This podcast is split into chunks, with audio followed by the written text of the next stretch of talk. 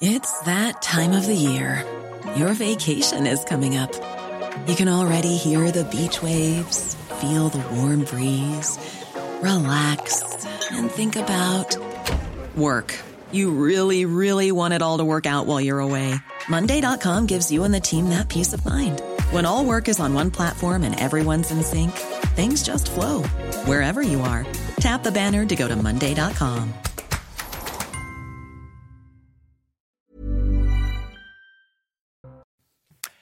Bonsoir à tous, bienvenue sur le plateau de SAS Dispute, toujours en direct sur CNews et toujours face à face. Geoffroy Lejeune, bonsoir. Philippe Guibert, bonsoir. Bonsoir Lionel. Un bonheur de vous retrouver pour évoquer avec vous l'actualité, bien sûr, le nouveau gouvernement. Question que je vous poserai tout à l'heure, est-il très à droite? Rachida Dati, ministre de la Culture, quel message cela envoie? Mais d'abord, l'école, l'éducation. Est-ce vraiment une priorité absolue, comme le suggère le Premier ministre Gabriel Attal? L'enseignement peut-il relancer la France?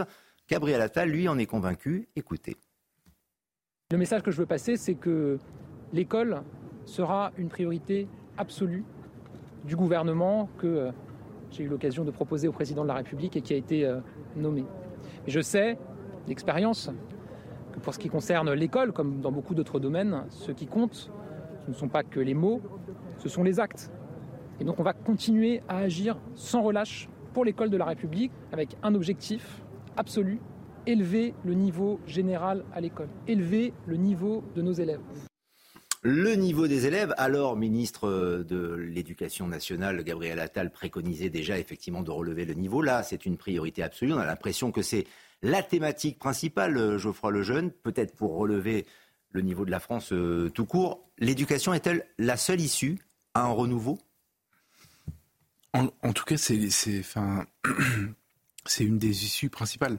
C'est euh, une des priorités absolues, ça c'est sûr. Et, euh, euh, Gabriel Attal, qui, a un bilan exceptionnel en matière de communication, d'annonce, de, volonté, de détermination, mais sans résultat parce qu'il n'a pas eu le temps, parce que parce qu'il il, n'y a passé que quelques mois, euh, est, est, obligé de, de, de, marteler ce, ce, ce discours-là. Sinon, on le critiquerait sur le fait qu'il a passé quelques mois au ministère de l'Éducation et qu'il n'a rien fait. Donc, euh, et au-delà de ça, les problèmes de la France sont extrêmement liés aux problèmes de l'éducation. Donc, euh, il a raison de le dire. Euh, maintenant, maintenant, il il va être confronté à un problème de, de, de résultat. C'est-à-dire qu'il n'en a pas obtenu encore parce qu'il n'a pas eu le temps d'en obtenir. Et, euh, euh, et son gouvernement va être jugé à cette aune-là. C'est-à-dire que euh, si, euh, si dans les mois qui viennent, les, les, les effets de sa politique ne sont pas, euh, ne sont pas visibles, il, a, il a enclenché la question de, du collège unique, des classes de niveau, de la question de la baïa, de la baïa évidemment, la question, enfin, beaucoup de questions qui étaient sensibles à l'éducation nationale. Si jamais il n'a pas de, de résultats là-dessus, il sera, en tant que Premier ministre, jugé comptable de ce manque de résultats. Donc il a raison de dire que c'est une, priorité absolue euh, et, je souhaite, je souhaite vraiment de tout mon cœur qu'il ait des résultats, là-dessus parce que sinon euh, ça veut dire que ce gouvernement est mal embarqué. Est-ce réalisable, Philippe Guibert? Est-ce la priorité des Français aussi? C'est-à-dire, est-ce que l'éducation nationale, l'enseignement euh, peuvent relever niveau aussi des élèves peuvent arriver à régler toutes les thématiques euh, dont on parle tous les jours, avec les Français également, à savoir l'inflation, euh, l'immigration, l'insécurité. Est-ce que ça passe par l'éducation? Priorité absolue c'est une priorité absolue et c'est la mère de toutes les batailles, comme la, dont le, Gabriel Attal l'a répété. Ça apparaît pas dans les préoccupations des Français, dans les premiers choix, parce que, en fait, l'éducation n'est pas une, au même titre que le pouvoir d'achat ou la sécurité ou la santé personnelle, n'a pas, pas le même, euh, la, même importance pour beaucoup de ménages, dont, beaucoup euh, ont des enfants qui ne sont sortis de l'école, en plus, accessoirement. Mais euh, c'est un peu le, fondement du problème de la France. Hein. c'est vraiment au cœur du problème, des problèmes du pays, et Geoffroy l'a dit, donc je ne vais pas le répéter. Je trouve que c'est un des points faibles de ce remaniement je voudrais pas faire de procès en intention à Madame Oudéa Castera. Euh, c'est pas une question de, de c'est pas la question de sa personnalité. Euh, on, la connaît relativement peu. Mais le ministère de l'Éducation nationale, et Attal en avait bien pris la mesure, c'est un ministère très difficile, avec une administration très lourde, très forte. Ce dont Mme Oudéa Castera n'a pas encore l'expérience, qu'au sport et à la jeunesse, ce sont des administrations beaucoup plus, euh, beaucoup plus réduites, et où il faut avoir soit un poids politique particulier, il ne me semble pas l'avoir démontré jusqu'à présent, mais je, je lui souhaite. Euh, elle n'a pas un poids médiatique particulier. Euh, et elle n'a pas non plus une, c'est le troisième type de profil de ministre de l'Éducation qu'on pourrait imaginer, de, de compétences ou de spécialisation dans ce, dans ce domaine. Et donc, elle part face à un enjeu où il y a une forte attente qui a été suscitée par Gabriel Attal, avec un, capital politique qui est, qui est, certainement plus réduit que d'autres ministres de l'éducation euh, nationale. Donc ça va être euh, difficile pour elle. Et, et, en même temps, je, je, rejoins Geoffroy sur ce point, euh, le gouvernement joue pas mal là-dessus, parce que Attal a fait justement naître des efforts, des, des espérances, et, et, des efforts aussi de la part euh, de l'administration d'éducation mmh. nationale. Et donc, étant devenu Premier ministre, ayant dit lors de sa première déclaration, au moment de la passation de pouvoir, j'emmène avec moi cette priorité, ça veut dire qu'il va falloir qu'il s'y implique et qu'il aide sa ministre. À mon avis, c'est ça. Elle sera peut-être sous la tutelle de Gabriel Attal, qui euh, va évidemment prioriser euh, une, bonne nouvelle. Chose. Ah, une, une, une bah, bonne chose. Je pense que c'est ouais. vraiment c'est difficile l'éducation bah ouais. nationale.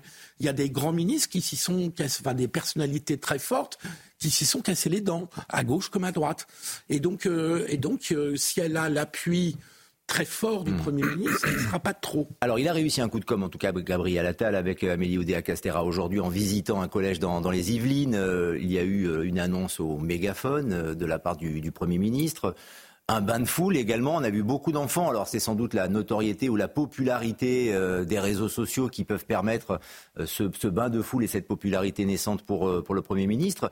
Est-ce que là aussi ça renvoie un bon signal? Parce qu'un espoir peut naître, en effet, Geoffroy Lejeune, mais après il faut du, concret.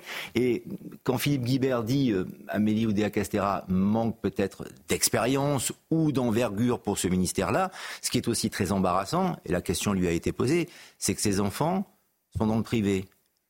Ça veut dire, en gros, le message qui est envoyé, pardonnez-moi, euh, pour une ministre qui arrive, faites ce que je dis, mais ne faites pas ce que je fais. En fait, moi, je vais la défendre là-dessus. Je vais la défendre vraiment. Et, euh, et je vais défendre d'ailleurs tous ses prédécesseurs parce que la quasi-totalité de, de, des, des ministres de l'éducation, je dis quasi parce que je veux me... Les derniers, me, les derniers, voilà, tout derniers. Mettre leurs enfants dans le privé. Pourquoi? Parce qu'ils font le constat, pour leur vie personnelle, d'un échec absolu de l'éducation nationale. Et ils ont raison. La vérité, c'est qu'ils ont raison. Donc, euh, donc, euh, je, je n'en veux pas à Madame euh, Oudéa Castera de mettre ses enfants dans le privé. Je la comprends et je fais la même chose qu'elle. Je fais pareil. Donc, euh, et, et parce que le, le... Oui, mais vous n'êtes pas ministre de, de l'Éducation nationale. Oui, je crois. Pardonnez-moi. Si, si, si, tout à coup mmh. j'étais nommé par le, le, le, fait du hasard, euh, je devrais, je serais comptable de cette situation. Et en fait, je comprends pourquoi elle le fait. Donc. La vérité, c'est que moi, je trouve que c'est une bonne chose que euh, ces gens euh, mettent leurs ministres, euh, le, leur, leurs enfants dans le privé, pardon, parce que ça veut dire qu'ils ont conscience des lacunes du public et que et qu'ils savent comment les, les, résoudre ou en tout cas qu'ils savent quelles méthodes ils vont chercher dans le privé pour compenser les lacunes du public. Ça, c'est pour balayer la polémique Oudéa Castera qui, je pense, n'a aucun sens, honnêtement. Ouais, mais est-ce que, ça, est que ça encourage si tu veux, mais... Ouais, mais est-ce que ça encourage ah, Allez-y, alors terminez, terminez votre propos non, et après je cède la parole à, ça, à Philippe pour. Pour, pour, répondre à la polémique sur euh, mmh. Madame Oudéa Castera. Ensuite, euh, ensuite, comment vous dire? Je, je, je pense que euh, Gabriel Attal a fait son a fait son ascension politique récente sur les 4-5 derniers mois sur quelques symboles. Et, euh, et c'est intéressant de constater quels, quels, lesquels, euh, lesquels les symboles ont fonctionné. C'est l'abaya, on attendait une réponse claire, on avait une réponse qui n'était pas claire de la part de Papendiaï, euh, au-delà des polémiques sur Papendiaï, sur ce, son idéologie, etc. On n'avait pas de réponse. Il, il n'avait pas, répondu à la question. Mm. Donc euh, Attal a répondu. Ensuite, euh, il y avait la question des, des... Je trouve que ce qu'il a fait de plus courageux, c'est de dire euh, il, il, est possible qu'une qu classe d'âge entière n'ait pas le bac euh, en réalité. Oui. Mais c'est euh, rendez-vous compte, ça date de Jospin cette cette cette considération selon laquelle il faudrait pour être un pays civilisé que tout le monde ait le bac. En réalité, ça s'appelle le nivellement par le bas. Si, pardon, Philippe, mais c'est quand même c'est quand même le cas factuellement. Et euh, et en fait, il a dit tout à coup, c'est c'est possible de s'épanouir autrement qu'en ayant le bac. Il y a des filières pour ça et on va les, on va les renforcer. Et euh, les élèves qui ont le niveau pour l'avoir tel que de, de, enfin, comme on le conçoit euh, vont l'avoir. Et donc moi je pense que je pense que si euh, si Amélie ou Castera hum, inscrit ses pas dans cette direction là et il lui faudra du courage parce que c'est compliqué ça, ça, ça, peut marcher. Mais il y aura peut-être toujours ce sparadrap du capitaine Haddock. Vos enfants sont dans le privé et vous invitez les Français à euh, déjà un enseignement de, de, plus grande qualité, mais à aussi à les enfants, les jeunes, les jeunes Français, à aller dans le public. Philippe Guibert. Ouais, moi c'est pas tant le fait qu'elle mette ses enfants dans le privé. Il y a de bonnes raisons pour mettre parfois ses enfants dans le privé, en particulier quand ça marche pas du tout à l'école publique. Euh, c'est le cas de, il y a des gamins euh, qui qui fonctionnent pas dans le système. C'est pas le cas de ses enfants, hein. Ce qui m'a gêné, c'est plutôt son argumentaire, pour tout vous dire. Parce que c'est vrai qu'il y a des problèmes d'heures euh, de professeurs qui sont mal remplacés, c'est incontestable. Mais très franchement, et je connais bien le cas, parce que moi aussi j'ai eu des enfants euh, dans la scolarité que j'ai mis dans le public et et franchement, dans Paris intramuros, en particulier dans les beaux quartiers dans lesquels j'habite aussi, euh, c'est pas là que les écoles publiques sont en échec absolu, euh, Geoffroy. mais non, Sur l'échec, c'est ça qui m'a fait tiquer dans ton propos il y a un échec global de l'éducation nationale, on est bien d'accord. Il n'est pas absolu en ce sens qu'il y a des inégalités, euh, il y a des différences. Euh, en fonction du niveau culturel des parents et que c'est un des problèmes euh, de l'école, c'est qu'elle n'a pas du tout réussi à amener les gens vers un meilleur niveau et qu'il y a eu effectivement du nivellement par le bas. Mais c'est pas un échec absolu. Et pardon, Paris intramuros, les écoles publiques dans les beaux quartiers sont d'excellente qualité et je, je, je, on peut y faire de très bonnes scolarités, être épanoui et trouver des amis avec un enseignement de très grande qualité, pour reprendre les termes de la ministre. Et je, ça m'a un peu choqué qu'elle dise ça, comme si le, seul le privé permettait d'un gamin d'apprendre, d'être épanoui et d'avoir des amis. Ça m'a choqué. Un mot de Geoffroy Lejeune pour conclure sur cette thématique. après, je répondrai au deuxième point. enfin, je pense aux gens qui nous regardent, ils ne sont pas seulement à Paris. Et tu sais très bien que. Mais bien sûr, mais dans les grandes villes, c'est aussi un petit peu pareil. Mais non, justement, partout en France, non partout en France, les gens savent que dans les villes où tu as la possibilité de mettre tes enfants dans le public ou dans le privé, tu trouveras une qualité meilleure dans le privé. En non, c'est pas vrai. Je, conteste ça. Alors, je, maintiens le propos et que les gens jugent. Mais les gens savent que dans les grandes, dans les grandes villes ou dans les moyennes villes, ou même dans les petites villes, que tu trouveras plus de sécurité, de qualité d'enseignement et un environnement plus favorable dans le privé que dans le public. C'est une vérité absolue. Non, c'est pas une vérité absolue. Absolue. C'est absolument pas une vérité absolue. Euh, je, répète euh, l'expérience de millions de gens qui ont mis leurs enfants dans le public. Non, mais je, parle pas de ma génération. Je ne Moi, j'ai fait toute ma, mon scolarité dans le public. Les, les profs dans le public sont exemplaires. Ils se battent pour quelque chose et ils ont raison d'y croire, mm. etc. Et je trouve qu'ils sont méritants. Mais la vérité, c'est que quand tu raisonnes de manière cynique par rapport à l'intérêt de l'enfant, non, tu les mets dans le privé. en tout cas, non, c'est pas vrai. Bien sûr que c'est. Euh, petit mot pour conclure vraiment Philippe Guibert et après j'aimerais qu'on évoque le cas de Rachida Dati. Et je, vais alors, je vais le, ça, mériterait un débat plus long, mais je, en tout cas dans les beaux quartiers parisiens, comment on la raconte pas celle-là C'est vraiment pas vrai. mais bon, je termine la, il y a, au niveau du privé, il y a un décalage très vraisemblablement et du travail, ça c'est sûr pour Amélie Oudéa Castera euh, sous euh, la férule et la tutelle peut-être du Premier ministre. Un tout dernier mot rapidement sur, sur cette thématique avant euh, de passer à la ministre de la Culture. Non, c'est vraiment, c'est vraiment un enjeu tout à fait essentiel. C'est-à-dire que le, Emmanuel Macron ne peut pas se planter là-dessus. Il a un bilan en matière d'éducation. Beaucoup, beaucoup de gens adoraient Jean-Michel Blanquer, mais enfin, les réformes qu'il a mises en place ont mal marché. Il y a eu un divorce complet avec les enseignants, et on voit que le niveau n'a pas euh, beaucoup bougé. Papenda a été une météorite. Attal donnait un espoir, et donc là, vraiment, il y a un très gros. Et il fait un constat, Attal surtout c'est que le niveau des, jeunes Français a baissé. Oui, mais, c'est une, une, rivalité. Il a commencé à engager des réformes très courageuses. Mais il y a cette réalité et il faudra du temps. Parce que le harcèlement, c'était très révélateur d'une administration qui ne voulait pas de vagues et qui faisait payer aux victimes mmh. les problèmes. Passation au ministère de la Culture ce matin. Rima Abdulmalak cède donc sa place à, Rachida Dati. nomination surprise qui fait déjà débat. Euh, surprise euh, à moitié peut-être pour l'intéresser. Écoutez, Rachida Dati. Je comprends qu'elle puisse surprendre cette nomination.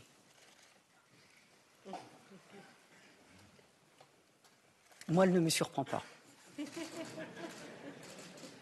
Elle répond à un véritable besoin.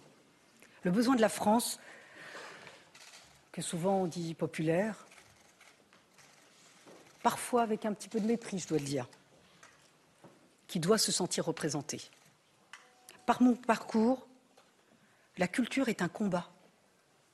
C'est un combat de tous les jours, dans un monde où les défis sont nombreux. Pas surprise, Geoffroy Lejeune, mais euh, surprenant pour beaucoup, néanmoins. C'est peut-être d'ailleurs la seule surprise de ce nouveau gouvernement. En tout cas, c'est le gros coup. Enfin, c'est le vrai coup de. Le, c'est une prise de guerre. Le coup d'éclat, la prise de guerre. C'est un coup politique plus que, en fait, finalement, servir la France à travers le ministère de la Culture. Il y, a plus une stratégie politicienne derrière tout cela. Euh, en fait, euh, peu importe. Peu, vous avez raison. Vous avez raison. Il y a, il y a une stratégie politicienne. Il y a l'affaiblissement des LR. Elle était présidente de, du Parlement des Républicains et, et elle quitte les Républicains. Très bien une fois qu'on a dit, enfin qu'on a évacué, pardon Philippe si tu veux parler de ça, mais euh, une fois qu'on évacue la question politicienne de la, de, du sujet, moi je trouve que c'est très intéressant. Parce qu'en fait vous remplacez euh, une ministre que, que qui était euh, qui était euh, pourquoi tu, pourquoi tu rigoles? Je, je, sens que tu cherches tes mots pour ne pas être trop méchant avec la ministre. Ah non pas du tout. Non non je, je, sais très bien ce que je veux dire. Une ministre qui était en gros euh, l'incarnation de de l'élitisme euh, et du snobisme et du, euh, du politiquement correct du milieu médiatique. En fait, en gros, Rima Abdulmalek se positionnait uniquement par rapport à ce qu'allaient dire les journaux de gauche cultureux, euh, fans de euh, fans de, de des, des, nouvelles formes d'art, etc. Et, et, et, elle était très opposée à ces news, très opposée à tout ce qui à, à, tout ce qui dans le domaine culturel échappait à, espèce, cette espèce de à la culture populaire. De, de, et en fait, merci de, de merci de me souffler le mot. En fait, rien à voir avec la culture populaire.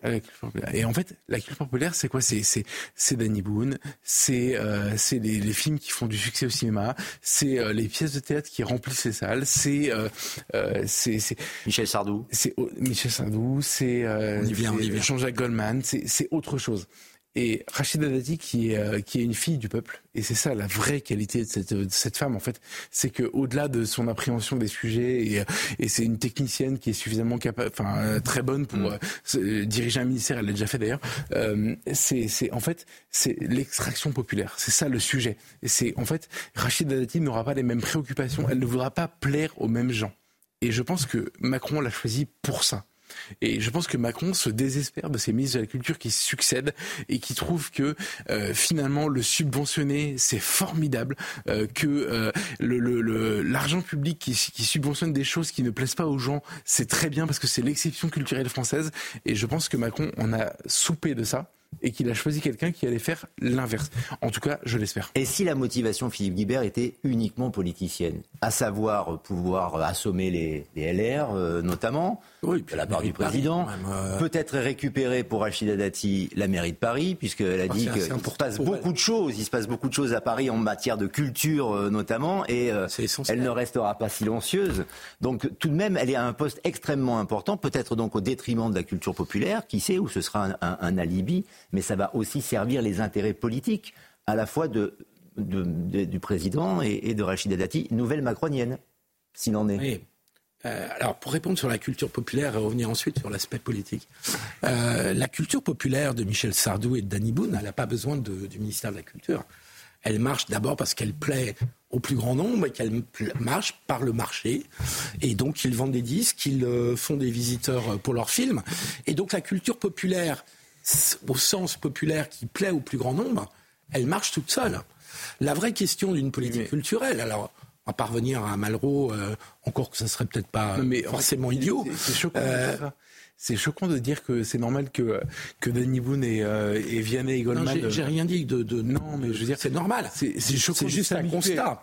Et l'action du ministère de la Culture, si tu veux, il peut pas avoir comme priorité de, de, de dire que Michel Sardou et Danny Boone, c'est bien.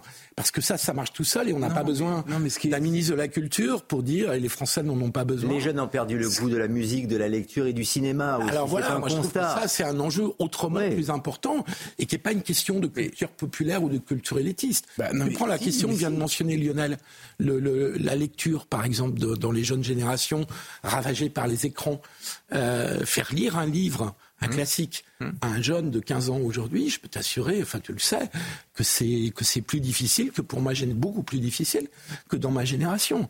Et donc euh, ça, c'est un enjeu culturel qui me semble monstrueux et qui me semble fondamental, aussi fondamental, et d'ailleurs ça le rejoint, que le débat sur l'école qu'on évoquait avant.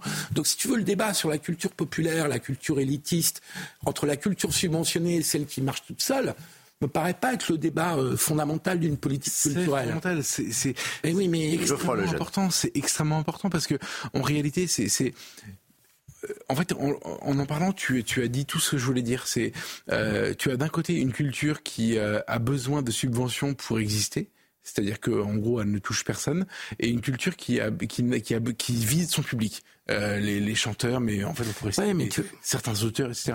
Et moi, je suis désolé, en fait, je, je, je trouve ça hyper malsain. J'aurais adoré que que Rachida Dati dise ce soir et j'espère qu'elle le fera dans les jours qui viennent.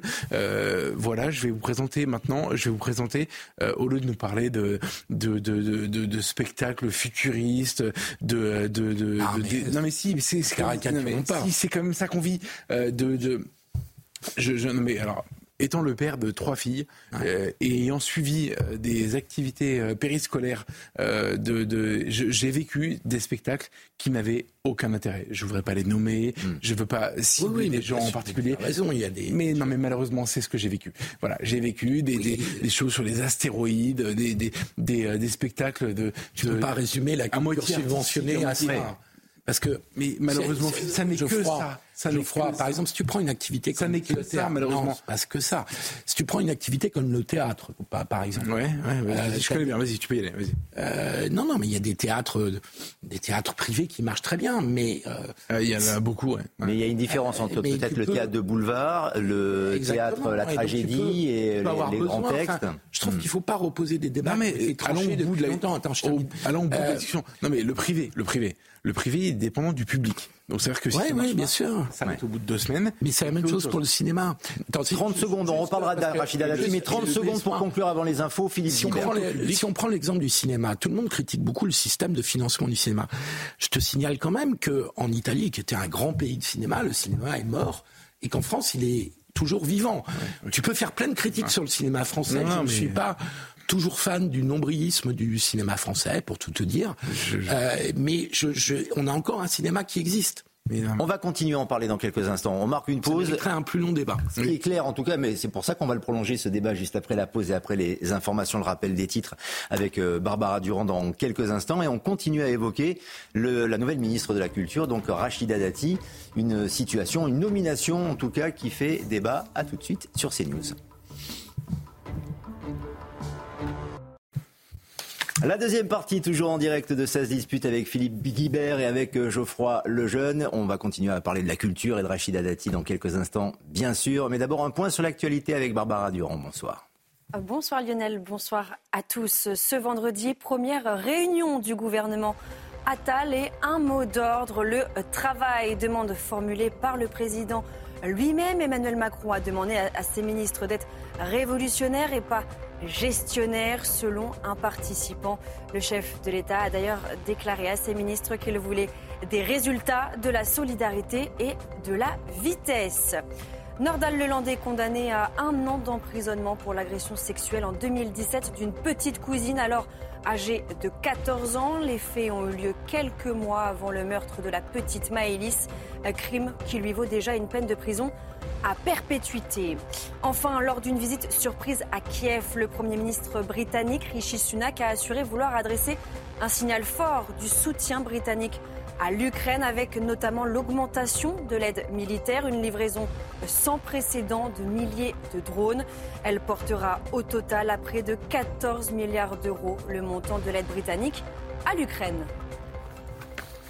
Merci Barbara. 22h pour un prochain point complet sur l'actualité sur l'antenne de CNews. La deuxième partie de notre émission, ça se dispute avec Philippe Guibert, avec euh, Geoffroy Lejeune et toujours notre débat autour de la domination de Rachida Dati, poste de ministre de la Culture. Et euh, ce débat très intéressant qu'on prolonge avec vous puisque vous n'êtes pas d'accord et c'est aussi l'un des principes, l'un des fondamentaux de cette, de cette émission entre euh, ce qu'on pourrait appeler la culture élitiste qui était préconisée par la prédécesseuse de Rachida Dati et cette culture populaire, populaire qu'elle pourrait incarner. Pour justement apporter un petit peu d'eau au débat et à votre moulin, cette déclaration d'Anne Hidalgo quand Rachida Dati a été nommée ministre de la Culture. Voilà ce qu'elle dit, la maire de Paris, qui est la grande rivale, vous le savez, en tout cas elle ne s'aime pas trop, euh, les deux femmes. C'est le moins qu'on puisse dire. Je souhaite bon courage aux acteurs du monde de la culture compte tenu des épreuves qu'ils vont traverser. Voilà les mots de la maire PS de, de Paris. Cela veut dire qu'elle ne reconnaît pas en Rachida Dati quelqu'un qui pourrait incarner la culture, en tout cas la grande culture élitiste, celle qui est euh, défendue par, euh, par Philippe Guibert. Moi, je, trouve cette déclaration d'un mépris infini. Pas Philippe, hein, euh, Anne Hidalgo. Je trouve ça ultra méprisant. Vraiment, je, et je trouve ça choquant. Et je, je m'étonne presque même que qu'on n'en parle pas plus en fait. Parce bah, elle l'a fait passer pour une inculte en fait en disant elle, peut pas, ne peut pas porter les choses de la culture. C'est ce qu'elle dit. En fait, elle dit euh, la culture après elle ne sera plus jamais comme avant. Et, et moi, j'espère que c'est le cas. J'espère que ce sera, ce sera le cas. Mais non, mais vraiment, parce que en fait, moi, je, je suis un passionné de culture. Je suis un passionné de cinéma, de musique, de théâtre. Euh, je, j'y passe euh, le plus de temps possible.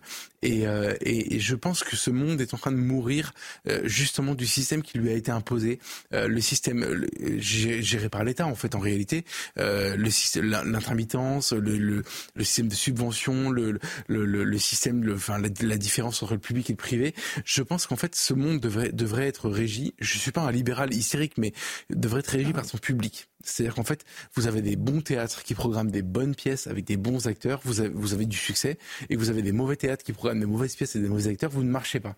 Et en réalité, aujourd'hui, ce système-là est biaisé et, et, Philippe qui ne pourra pas dire l'inverse. Ce système est biaisé par le fait qu'il y a des, des très grandes salles subventionnées par nos impôts qui subventionnent des mauvaises pièces avec des mauvais acteurs et ces gens-là survivent parce que nous payons, nous via le ministère de la Culture.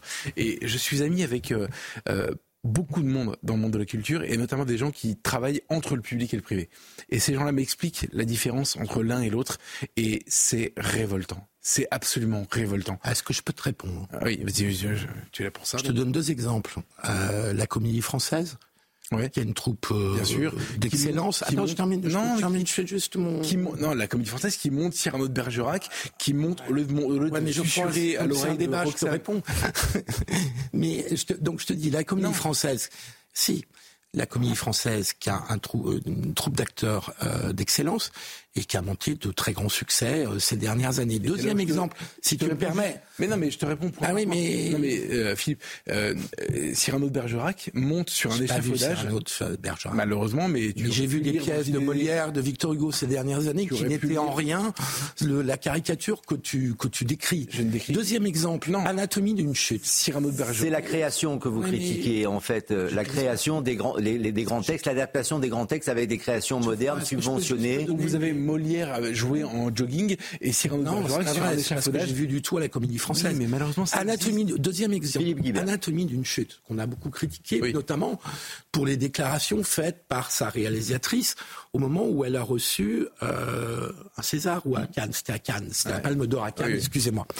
Euh, et Golden Globe après aux États-Unis. Et les Golden Globe aux États-Unis. Mmh. Ça a été un vrai succès public. Tout le monde dit c'est un bon film. Et c'est un film qui est le produit de ce système.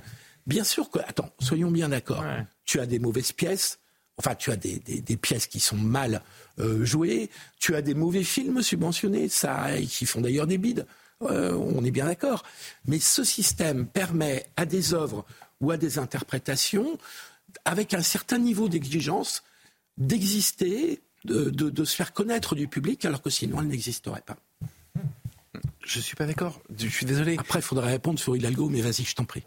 Non, mais bon, vais déjà mentionner sur euh, sur la comédie française le fait que euh, Cyrano est, est, euh, escalade un échafaudage pour susurrer à Roxane euh, sa sérénade mm. et, et que en termes de mise en scène, on peut un peu on peut un peu s'interroger. D'accord, voilà. d'accord. Ensuite, Justine Triet. Moi, je, je, je, suis révolté par son discours à Cannes. Mais j'ai aucun problème avec l'idée que la, la, la, jeune, enfin la jeune femme, la femme ait du talent, aucun problème. Mmh. Et d'ailleurs, c'est avec le produit des, des, des, salles de cinéma. Ça, c'est un, euh, en tout cas, c'est un autre débat. On va pas refaire l'histoire du, du festival de Cannes. On parle vraiment de la ministre de la Culture et de ce qu'elle doit défendre. Je vous laisse conclure vraiment sur ce sujet. Après, vous répondez sur euh, Anne Hidalgo et après, on passera à notre, ce que je veux dire, thématique. en fait, ce qui est intéressant, c'est qu'elle a du succès.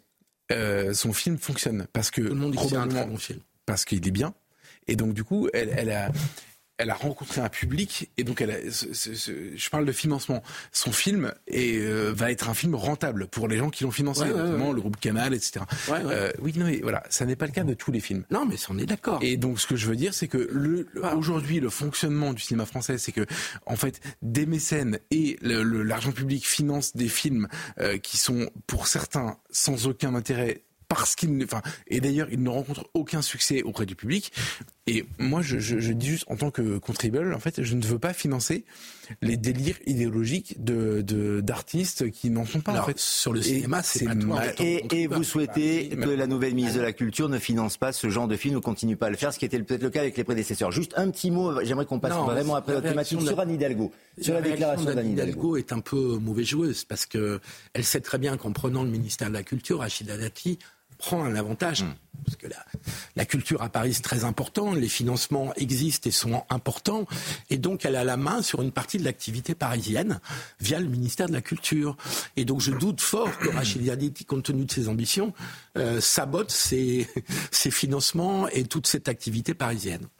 Le nouveau gouvernement souligne un très net recentrage à droite et la quasi-disparition, il faut le dire aussi, de l'aile gauche de la Macronie. C'est-à-dire qu'on était dans un, un entre-deux, un en même temps il y a quelques, quelques années. Ce n'est plus le cas aujourd'hui. On est vraiment passé là à droite toute, Philippe Guibert, avec euh, ce ah, Je pense que c'est la fin du macronisme euh, originel. Oui. Euh, le macronisme de 2017, il était déjà, il s'était beaucoup transformé depuis depuis six ans. Mais là, d'une certaine manière, oui, c'est la fin du macronisme, de l'espoir de dépassement du clivage gauche-droite. Très clairement, c'est pas un gouvernement très à droite, mais c'est un gouvernement un bon centre droit à droite, euh, ce qui est pas euh, c'est pas illégal. Hein. Enfin c'est euh, et donc et donc voilà. Donc c'est la fin du macronisme, du mythe macronisme, du détachement du clivage gauche-droite. Et le fait est que Emmanuel Macron fait appel à des personnalités de droite. Il fait monter. Alors il y a Gabriel Attal qui est le meilleur des macronistes, qu'il a nommé à Matignon. mais le fait est qu'il n'a pas réussi quand même à faire monter une génération qui puisse euh, qui puisse euh, être un gouvernement à part entière, puisque les décomptes ont été faits euh, sur les 15 ministres qu'on avait ce matin au Conseil des ministres. Il y en a 8 qui viennent de, des Républicains. Renaud Muselier a eu un mot qui m'a fait beaucoup rire, que j'ai trouvé assez drôle. Il disait bientôt il y aura plus de Républicains au gouvernement qu'à la direction des Républicains. C'est méchant, et c'est, mais c'est drôle. Il y a un petit bout de, de vérité là-dedans. Est-ce qu'il y a une intervention suprême de Nicolas Sarkozy? Oui sur, euh, sur la composition de ce gouvernement, puisque euh, apparemment. Pas que Rachida Dati est allé au gouvernement sans en Nicolas Sarkozy et Emmanuel Macron se seraient parlé. Après, est-ce que l'ancien président a une influence sur le, président, le président actuel? On peut se poser la question, je crois. Je suis même pas sûr. Je suis même pas. Ah ouais? Je suis même pas sûr parce que, en fait, Qu'est-ce que c'est le macronisme? Le macronisme, c'est se fonde sur la conception d'un tripartisme. C'est-à-dire que quand, Macron arrive, en fait, il, il, essaye d'enterrer un clivage gauche-droite classique, historique, qui a, qui a, régi la vie politique française pendant des, des décennies. Et euh, il arrive en disant, il y a quelque chose au milieu qui est plus intéressant. Et en arrivant, il crée un clivage qui n'est plus un clivage euh, de, deux parties, mais qui est un clivage tripartite entre euh, d'un côté, et il le renforce, un bloc euh, contre-révolutionnaire, pardon. Donc c'est le bloc de, aujourd'hui on dirait, on pourrait dire Mélenchon, mais globalement c'est toute la France insoumise, toute la NUPS, tous ces gens qui sont des révolutionnaires, mais quasiment d'ailleurs ils se réfèrent à ça en permanence, aux idées de, de 89 par analogie, vous avez un bloc contre-révolutionnaire qui, lui, veut plutôt restaurer le, le, le, le ce qui se passe. L'ancien régime. Et euh, non, c'est pas l'ancien régime, c'est, mais c'est le, c'est le conservatisme, c'est le conservatisme réactionnaire. Euh, je vous donne tous les mots si vous voulez. Et au milieu, vous avez un bloc central. Et le bloc central, il a le défaut d'être peu incarné idéologiquement. Hmm. Et donc Macron, c'est ça. C'est ça, c'est exactement ça. Et donc euh, aujourd'hui, les, défections euh, de la droite vers Macron, c'est, ce sont des, des, renforts bien sûr ponctuels, etc. c'est, ça fait du mal à ceux-ci, c'est, bien sûr, évidemment. Mais, mais qu'est-ce que ça change fondamentalement sur, les, sur le plan des idées, sur le plan de l'incarnation? Honnêtement, je suis pas sûr que ça change grand-chose. Bah, peut-être parce que c'est un coup euh, politique, comme le disent d'ailleurs les adversaires d'Emmanuel Macron. C'est le cas notamment d'Éric Coquerel la France insoumise, euh, dit-il, encore plus à droite, ce gouvernement. Écoutez. C'est des coups politiques au service d'une politique toujours plus à droite. Voilà ce à quoi on peut s'attendre. On a eu en 2023 une dérive euh, à droite du gouvernement Borne, la réforme des retraites, on attaque les salariés, la loi immigration reprend le programme du Rassemblement national. Bah, je pense qu'il fallait un gouvernement qui s'adapte parfaitement à la politique qui va être menée. D'où celui-ci, on a viré en gros tous ceux qui avaient des états d'âme et on les a remplacés par des. Sylvie Retailleau avait manifesté. c'est l'exception. Enfin, des réserves. Ça, si vous voulez, on elle est maintenue au gouvernement. Voilà, à part ça, on peut faire la liste. Tous ceux qui avaient des états d'âme ont été virés. Ils ont été remplacés par des gens de droite, dont des gens d'ailleurs, des républicains. Et on voit bien qu'un des objectifs de Gabriel Attal cette année, ça va être d'essayer d'arrimer tout ou partie des républicains pour essayer d'avoir une majorité à l'Assemblée nationale. D'abord, une politique de droite. Qu'est-ce que ça veut dire, Philippe Guibert, une politique de, droite, comme euh, est en train de le, de distancier chose que la gauche républicaine d'hier a laissé tomber. Euh, l'autorité, euh, l'exigence en matière d'éducation, la sécurité, qui n'est pas quelque chose de droite ou de gauche, c'est d'abord l'application de la loi républicaine. et donc, à quoi est confronté Emmanuel Macron? Il est élu sur un projet d'adaptation de la France à la mondialisation en réunissant les pro-européens, les européistes de gauche et de droite. Je fais court. Et en cours de mandat, il se trouve confronté à une évolution de l'époque qui est que la priorité n'est plus de s'adapter à la mondialisation, mais parfois un peu de lui résister et de corriger, voire de remédier à certains des effets de la globalisation dans la société française. Et donc l'autorité, et donc l'éducation, et donc euh, d'autres sujets, y compris l'immigration d'ailleurs. Et Emmanuel Macron, face à ça, avait dit ah, au moment du Covid, je vais me réinventer. Il n'a jamais réussi à se réinventer. Et donc il recycle une partie de la droite, ou enfin une partie de plus en plus importante. Euh, c'est vrai que Dati fait symbole, mais l'évolution de l'ensemble du gouvernement, si on le mesurait par rapport au premier gouvernement d'Emmanuel Macron, me paraît extrêmement sensible. Et donc il va chercher à droite euh, des personnalités qui sont capables euh, d'incarner et de porter des politiques qui, de fait, évoluent et qui ne sont plus celles qu'il portait en tout début de son premier euh, quinquennat. Et donc il n'a jamais réussi à réinventer le macronisme et donc il fait une politique qui va vers le centre droit et la droite dans la mesure aussi où la France s'est droitisée et elle s'est d'autant plus droitisée, je le répète, que la gauche y a bien contribué à travers euh, Jean-Luc Mélenchon et à travers une gauche qui a laissé des pans entiers de ce qui pouvait être le discours d'une gauche républicaine à la droite et à l'extrême droite. Ou alors c'est encore un coup politique d'Emmanuel Macron euh, en arrivant à, éteindre, à assommer les partis historiques, les républicains. Euh, Rachida Dati, qui a été exclu d'ailleurs par Éric Ciotti des, Républicains, c'est un coup politique, on le disait tout à l'heure. Geoffroy Lejeune dans la première partie de l'émission. Aujourd'hui, est-ce que c'est le début de la fin pour les Républicains avec euh, un gouvernement tel qu'il a été composé? En fait, ça a commencé en 2017, c'est-à-dire que quand il est élu, c'est une remise en cause énorme, pour ne pas dire une explosion de tous les partis politiques, le PS, les Républicains. on, vit depuis maintenant six ans euh, dans un paysage politique qui est complètement chamboulé par l'apparition de cette espèce de, de, champignon euh, démocratique qui vient tout, pardon, hein, c'est pas du tout insultant, mais c'est, ça n'était pas prévu. Voilà. Et, euh, et... Mais c'était euh, c'était en germe quand même dans la bien sûr dans la dans la dans le déclin dans le dans l'affadissement c'est un nouveau coup de grâce là et du Parti socialiste. Bien sûr. Mais sauf que en fait moi je me souviens j'avais des discussions avec Edouard Philippe quand j'allais le voir à Matignon quand il était premier ministre donc c'est, ça, commence à remonter un peu euh, où il me parlait il avait une expression il disait euh, la poutre travaille. Euh, c'était sa grande expression pour dire que euh, la droite se décrochait progressivement de son socle historique pour se rapprocher de, de, de la Macronie. Il était très fier de ça. Il était là pour ça d'ailleurs. C'était vraiment son, son, son, rôle. La vérité, c'est que Rachid Dati euh, à la culture, c'est la poutre qui continue à travailler. C'est la même chose. Le, le, le, Emmanuel Macron est élu. Emmanuel Macron vient du Parti socialiste dans un moment où le Parti socialiste est complètement décrépit, où la droite n'a pas de, enfin, en tout cas la droite se, est battue aux élections, euh, et ensuite, une fois qu'il est installé, son sujet, c'est d'essayer d'aller chercher le, le, socle électoral. Giscard avait théorisé l'expression le, deux Français, sur trois.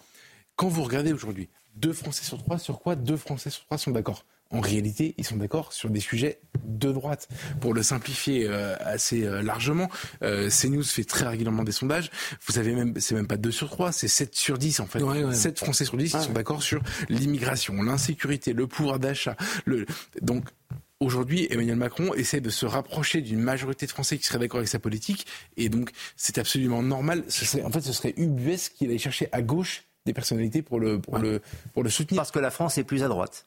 À gauche. Ah oui, c'est même pas une question de droite, c'est que la France, en fait, euh, c'est une question de bon sens. Euh, On parle de la population française, hein, bien sûr. Les médias appellent ça de droite. En réalité, c'est pas de la droite, c'est du bon sens absolu, euh, Lionel. même bon Philippe. Toujours été Parce que la gauche, ce serait le mauvais sens? C'est pas du mauvais sens. Philippe, qui est un homme de gauche, et moi, je suis un homme de droite, euh, nous sommes d'accord sur beaucoup de sujets. La vérité, c'est, il faut le dire. Et, euh, pas trop fort, parce que sinon, on va arrêter l'émission. Non, non, au contraire. Nous représentons. Parce qu'il y a des aspérités. Nous, faisons partie des sept Français sur qui sont d'accord sur certains sujets pas tous, on, est, on a des désaccords évidemment, et d'ailleurs c'est pour ça qu'on est là, mais, euh, mais, mais en réalité, Emmanuel Macron aujourd'hui est en train d'essayer de se reconstituer un socle euh, d'adhésion de la population. C'est pas nous le sujet, c'est la population, et il a raison de se droitiser parce que la France n'est pas à gauche, c'est tout. Hmm. C'est, c'est, pas à gauche sur les sujets qu'on, qualifie de régaliens.